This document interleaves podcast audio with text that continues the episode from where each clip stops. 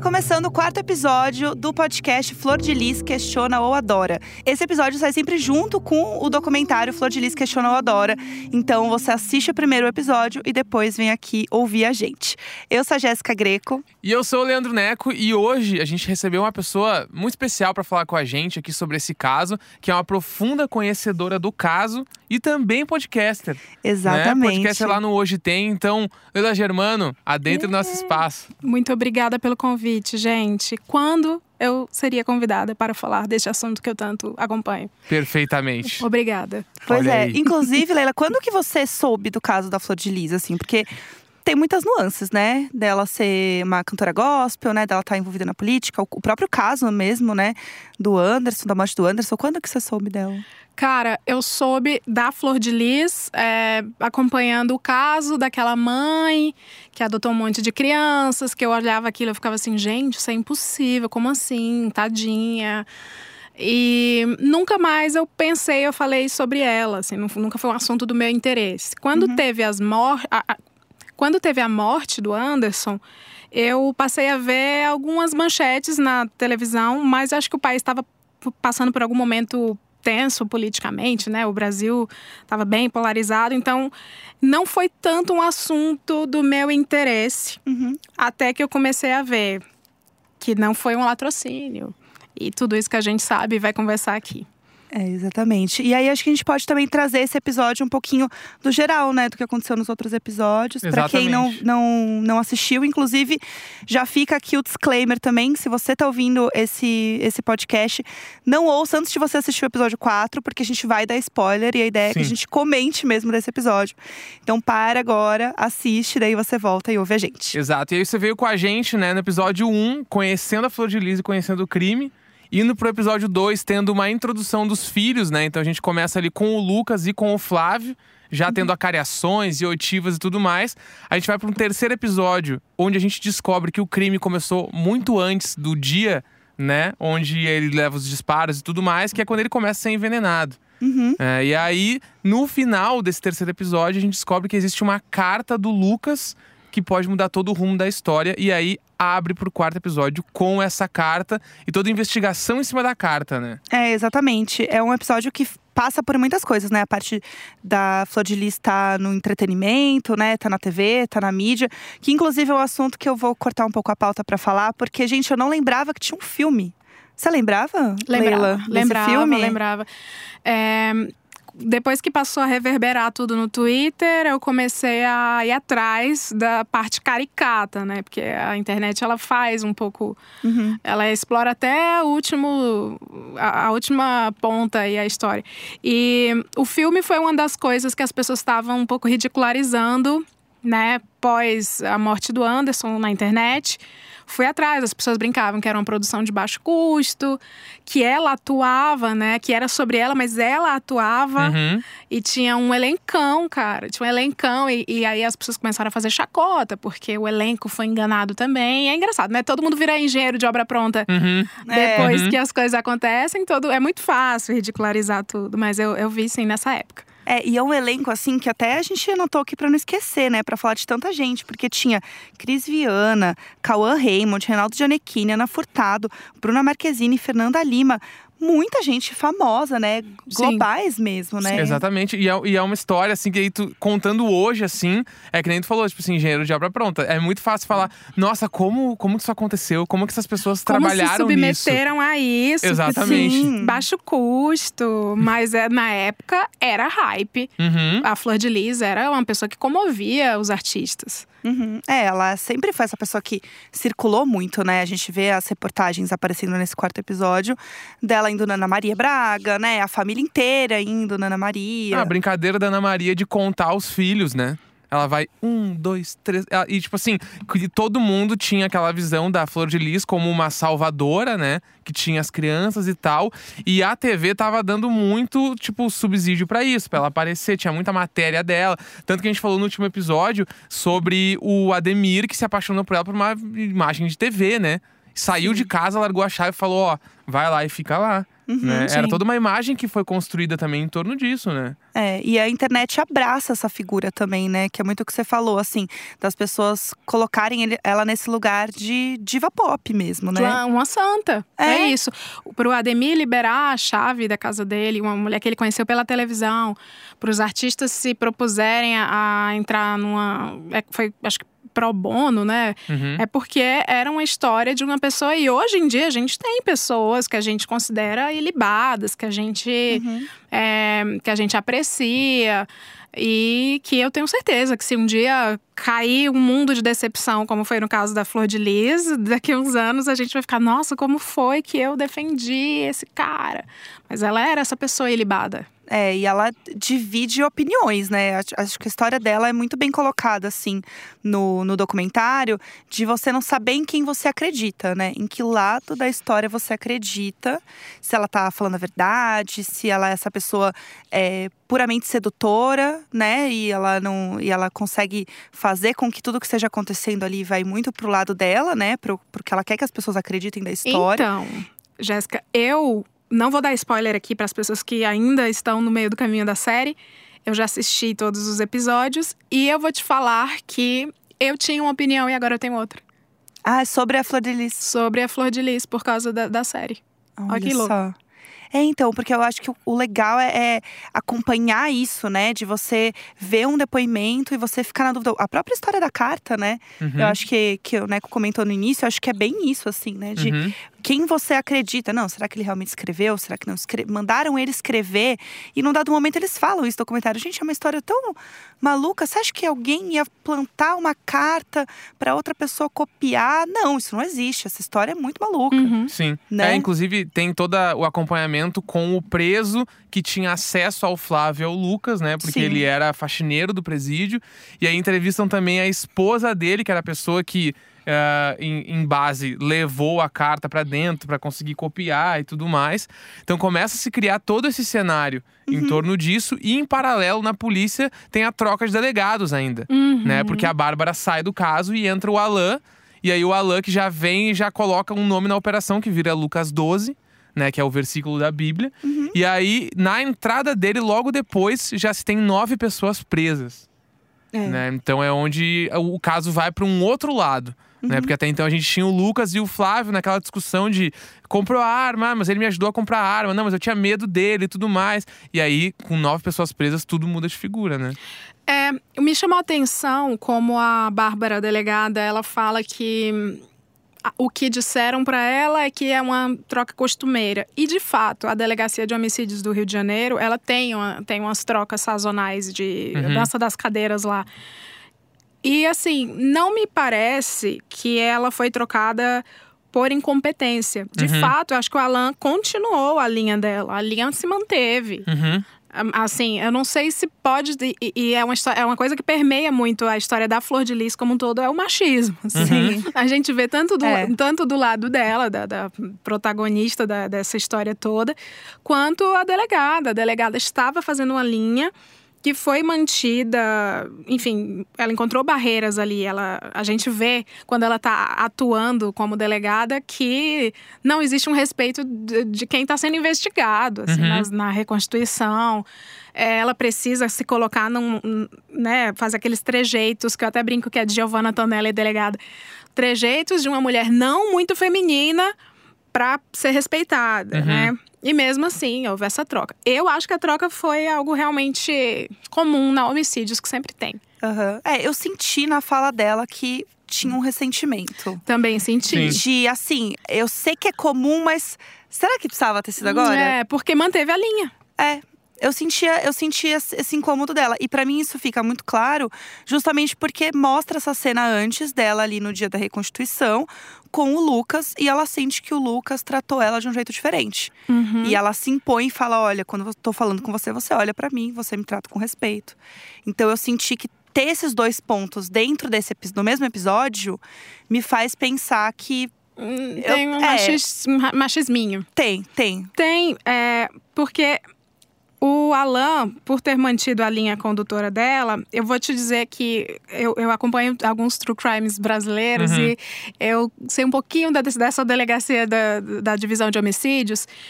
E entrar num caso que já está em andamento é quase impossível você ser respeitado quando delegado. Uhum. Porque o time é todo do delegado anterior, porque existe esse ressentimento da equipe. É, as equipes não gostam. Quando um delegado sai, ele quer levar todo mundo para a investigação. Quando o delegado entra, ele quer trazer a galera dele para a investigação. Eu não sei como foi exatamente os bastidores disso, mas o Alan conseguiu chegar prendendo muita gente. Uhum. Sim. Então, eu- provavelmente a Bárbara deixou as- os pedidos ali Uhum. na mesa. É, pra ele conduzir, né?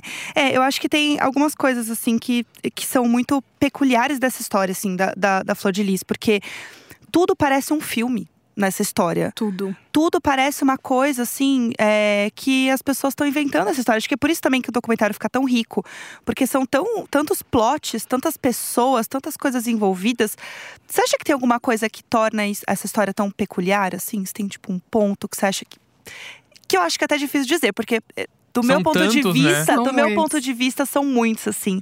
Mas tem alguma coisa que você acha que faz essa história, ainda mais você que acompanha muitos true crimes brasileiros também. Cara, eu acho que hum, os engodos familiares é, são 55 filhos, Uhum. mais uma mãe, um pai, agregados, porque ainda tem netos, Uhum. ainda tem cônjuges dos, ne dos filhos. Toda vez que eu conto essa história, e o exercício que eu faço, de, o exercício de flor de lis que eu faço é quando eu conto essa história para alguém de fora do Brasil, as pessoas ficam. Hã? Porque cada frase que eu conto, as pessoas ficam, o quê? Então, quando eu fui contar para o primeiro gringo, foi. Flor de Lis é uma mulher do Congresso brasileiro que ela é evangélica e ela, ela opina numa bancada inteira, aí eles já ficam. O fator político. Como assim a religião opina tanto? Então, Uhum. assim, é o primeiro Aham. fator, assim. Aí eu sempre mando o. o- o- ma- não, calma. Aí eu falo. Espera que vem mais. Espera. É. Essa mulher, ela tá lá para representar a pauta da adoção. E por quê? Porque ela virou uma famosa no- nesse segmento, porque ela adotou 55 filhos. Aí eles já ficam, como assim? Aí eu mando, não, pera. ela casou com um dos 55 filhos. O quê? Como assim? Então, eu vou contando isso até chegar na morte do Anderson, que já é um grande plot. E depois entra na história dos filhos envolvidos Uhum. não tem um, um momento, não tem um highlight na história da Flor de Lis. A história da Flor de Lis é completamente. E eu acho que é por isso que eu mudei o meu juízo de valor, por causa da série. Se você não acompanha a fundo com, com um detalhamento de um documentário Uhum. essa história, não tem como você fazer juízo de valor só com as reportagens da televisão. Porque é isso. A, a graça da história toda é a história toda. Sim. É E não tem como resumir também, né? É, são tantas. É o que você falou, são tantos passos, né? São tantas coisas que vão acontecendo. E eu acho que esse episódio ele mostra muito isso, né? Porque eu acho que ele é um episódio que, pra mim, ele anda muito rápido em questão de Uhum. tempo, assim, de história. Porque isso, a gente já tem nove prisões acontecendo, sabe? Ele, para mim, ele vai muito rápido porque é tanta história, tanta coisa pra você colocar junto, que pra mim ele dá essa acelerada na história, pra Sim. isso acontecer, né? É, e inclusive, agora tu comentando de como tu contou pra um amigo gringo, eh, me pegou muito nessa história de, tipo, do limite de uma história virar meme ou não. Né, que eu acho que é uma Sim. coisa que a gente passa muito, a gente que é muito da internet, né? O É. que que não vira piada, o que que não vira meme. E, aí, e nessa história, assim, se tu pegar só umas manchetes mesmo assim, tudo pode virar um meme. Né? E aí eu queria muito saber de ti assim, o que, que tu acha que é o limite das coisas, né? Tipo, até onde isso aqui é um meme e até onde a gente tá falando de pessoas reais de uma história muito trágica, sabe? Eu era uma das pessoas que fazia meme, fazia chacota na internet, porque eu não tive o acesso que hoje eu tive, graças a vocês, jornalístico aprofundado. Porque se você parar pra pensar, é uma mulher, de tudo que eu contei pra vocês, olha, cada, cada parte existe uma seriedade gigante. Uhum. Começa com o fator do racismo. Que é- precisa ser lembrado sempre que o racismo é o maior problema estrutural do Brasil. É uma história, acima de tudo, sobre racismo e machismo e Sim. violência política. Em cada capítulo desse, quando você fala também sobre adoção, era feita a adoção à brasileira, que é aquele famoso cuida aí do meu filho. Sim. Ele deixa ele eu deixo ele te chamar de mãe. É, tá aqui no meu nome, mas você que cria, eu não quero ver essa criança mais. Então, isso já é um drama. Uhum. É, uma mulher dessa, despreparada, ocupando um gabinete no Congresso Nacional, também é, é uma coisa séria, Uhum. né? Uma, mu- um- uma casa com filhos, porque isso tá no, nesse capítulo 4, é, é é um capítulo que fala sobre uma divisão numa casa. Tinha filhos preferidos e filhos não preferidos. Tinha andar dos filhos preferidos e Sim. andar dos não preferidos. Tinha a geladeira, em que uns podiam comer e a dispensa e outros não. E isso também é consequência da adoção à brasileira. É, os processos de adoção são demorados também por isso, né? Para que exista uma prepa- um preparo. É, e isso também é um drama, também é uma coisa grave, fora o fator morte. A, a- as acariações, né? A gente estava nos bastidores falando disso, sobre um filho branco e um filho preto foram confrontados. Um estava algemado quando, depo- quando depunha e o outro, o o branco, estava com as mãos soltas quando depunha. Uhum. O tra- esse tratamento todo. Então, assim, só num documentário como esse você consegue parar e sair um pouco do Twitter, que era o que eu Uhum. fazia. Eu via as manchetes, aí eu zoava a peruca, Uhum. a peruca dela, eu zoava o jeito dela falar, porque isso eu confesso que é um pouco de preconceito religioso da minha parte. Eu zoei várias coisas, assim, casar com filho, hahaha. Mas é, você acompanha detalhadamente, você fica, eita, são muitas mazelas aí. Sim. É, e a própria relação dela com o Anderson, né? Você vai entendendo como essa relação acontece ao longo dos anos e como que ele era uma figura mais velha, é, paterna para as crianças, né? Como isso vai mudando, assim, a, a nossa visão também sobre qual era a estrutura daquela família, né? E aí, quando você tem a cena que eles estão sendo presos dentro da casa, aquilo é o, é o gran, a grande divisão mesmo, né? Como eu posso dizer, física, né? Dessa, dessa falta de estrutura da casa, né? Uhum. Porque uma da- das filhas, ela fala, eles levaram todas as pessoas que eram os pilares dessa casa. Pilares. Sim. A gente ficou sem ninguém. E, e é uma casa com tantos filhos, tanta gente. Como que é, nove pessoas que saem dessa casa, eles ficaram sem ninguém? Então, são essas pessoas que eram os pilares mesmo, né, da casa. E, e vira uma confusão lá na frente, né, da casa. Então, tem os filhos que ficaram felizes, tem os que, né, sentiram que estavam sem estrutura, tem os vizinhos que estavam em volta assistindo tudo. Aquela cena ali, para mim, ela é muito representativa de um pouco do que virou o próprio caso, né? Uhum. de tanta gente dividida, né, polarizada em questão de é, visão mesmo do caso, e todo mundo em volta, querendo tirar foto, querendo ver o que estava acontecendo, né? Tinha filhos comemorando. Sim. Filhos comemorando. Isso é muito. Isso já dá um nó na cabeça da gente que assiste, porque você já não basta tantas versões, né? Tem a versão do fez isso, não fez isso. Isso que foi feito, isso não foi feito. Sim. Ter filhos, ter uma casa dividida nas versões. Uhum, exatamente. Isso eu acho que é, é muito legal acompanhar, assim, no documentário. Porque o tempo todo você tem essa divisão da casa acontecendo, mesmo sem a gente saber que existia de fato uma divisão. Porque você vê que tem os filhos que apoiam ela, né? Que gostam dela até o fim. E os que não, que vão, que, que depõem contra ela, né? O próprio Misael tem também o depoimento dele. Então, acho que tem essa mudança, né? Do, É, e a Marilene, família. ela deixa muito claro também na entrevista dela pro documentário de tipo.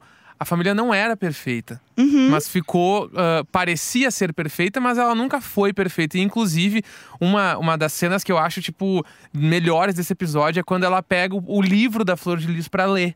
Sim. né? E aí ela começa a ver que tem coisa. Ela fala, isso aqui nunca aconteceu. Uhum. Não foi desse jeito, né? Ela até ri numa, numa das cenas assim, porque era a, a dinâmica que eles vendiam pra fora, que era tudo ali era perfeito, tava todo mundo em harmonia. E aí, quando tem essa quebra dos nove presos. Como será que ficou lá dentro? Assim, ficou tipo, separou em grupos de pessoas que apoiavam, pessoas que eram contra. Eu fico imaginando muito o que aconteceu do lado de lá, sabe? Para mim é uma prova de que é, não, nunca iria dar certo a estrutura de uma família com 55 pessoas. Sim. Uhum. Nunca Sim. iria. Ainda mais a adoção à brasileira, que foi sem preparo algum, né? Sim. Eu tenho um amigo que é muito fã da Flor de Lis que fala que ela fez o sacolão das, nas crianças, assim. É, e, e o termo que usavam, a mãe dela falou, né? O termo era pegar. Ela Sim. pegou esse menino, ela pegou o fulano. E é isso, ela pegou crianças, né, a grande maioria não tinha nenhum registro, né? Uhum. É, essa divisão é, acontece também quando ele, nesse capítulo, quando eles lembram que o Anderson era, era violento, era agressivo, né? Uhum. Ele, ele bateu, ele era truculento com ela. Outras pessoas diziam que não, que ele era um pai amoroso, um marido amoroso, ele, ele idolatrava, tratava como rainha.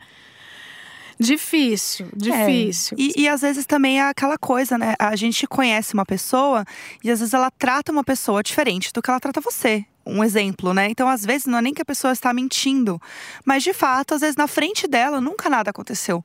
Porque às vezes é também tanta gente, é tanta coisa acontecendo, que realmente, da mesma forma como existiam tratamentos diferentes, existiam dinâmicas diferentes numa casa. E ele uhum. poderia simplesmente ser uma pessoa diferente com cada criança, né? Com cada filho ali, não tem como saber. É, e a quantidade de imagens que tem também dele, tipo, fazendo homenagens pra Flor.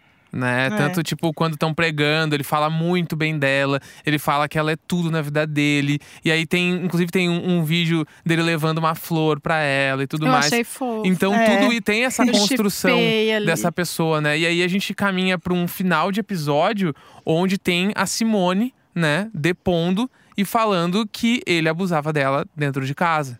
Sim. E sim. aí a gente vai para uma outra seara, que daí é uma outra forma de olhar o caso mais uma vez, né? É, e até então a gente não sabia disso, né? Na construção Sim. do documentário, você não vê isso acontecer. Você entende é, o machismo acontecendo ao uhum. longo dos episódios, das coisas, porque é a sociedade, não tem nem como isso não acontecer. Mas até então não tinha tido nada que fosse tão incisivo quanto o depoimento da Simone. E aí o episódio acaba justamente nesse ponto, que é um ponto que eu também não sabia da história. Ou não, não me lembrava, não sabia disso. Então eu fui pega muito de surpresa, porque ela fala que a própria Flor de Lis não sabia, que ela não tinha coragem de contar né? E a gente sabe que isso sim é uma realidade. Pessoas podem estar sofrendo um uhum. abuso e simplesmente não contar. Então aquilo me chocou muito, assim, porque eu não imaginava que tivesse esse plot. Não sei se você já sabia disso, Leila. Sabia, mas eu soube também, eu passei pela. Olha o fator notícias pigadas, não apuradas, né? Eu, eu sabia que existia. Eu caí na fake news do suruba entre família, uhum. porque teve essa notícia mal contada. Teve também que eu cheguei a ver que a Flor de Lis dividia o marido com a filha, uhum. Uhum. né? Assim, é. completamente diferente do que a gente vê na série. Na série a gente vê uma história de sofrimento. E isso que você falou de machismo vai até aí porque as pessoas não acreditam na Simone porque ela teve um passado secular, né? Ela foi, né, ela é chamada de é, uma mulher perigosa, bandida, é. Simone Delícia, essas coisas. Porque é uma mulher mais livre, uhum. então ela foi abusada e então é difícil acreditar nela. Sim. Tem também o porquê que você não foi denunciar se você passou por isso, você viu sua filha, porque teve a filha dela também, né? É. Exatamente. E aí, quando você chega nesse ponto, e eu achei muito interessante o episódio, acaba bem aí. Porque eu acho que é um assunto que realmente, se ele se aprofundasse no meio do episódio, para mim, não ia mostrar a importância desse assunto, sabe? Então, ele ser o início já do próximo, para mim, faz muito sentido, assim. É, uma, uma, uma coisa que precisa ser. Precisa descer essa história agora. Exatamente. Né? Nitidamente, tipo, para mim ficou claro no fim do episódio que é ó, demos esse tópico e agora a gente vai trabalhar neste tópico a partir do próximo. Que é, é um ponto né? de virada Sim. da série toda. Porque até então víamos um conluio de filhos uhum. Uhum. para tirar a vida do pai, que era truculento. A partir daí, é, a família, você já sabe que a família não é perfeita, mas você começa a entrar numa outra versão da vítima.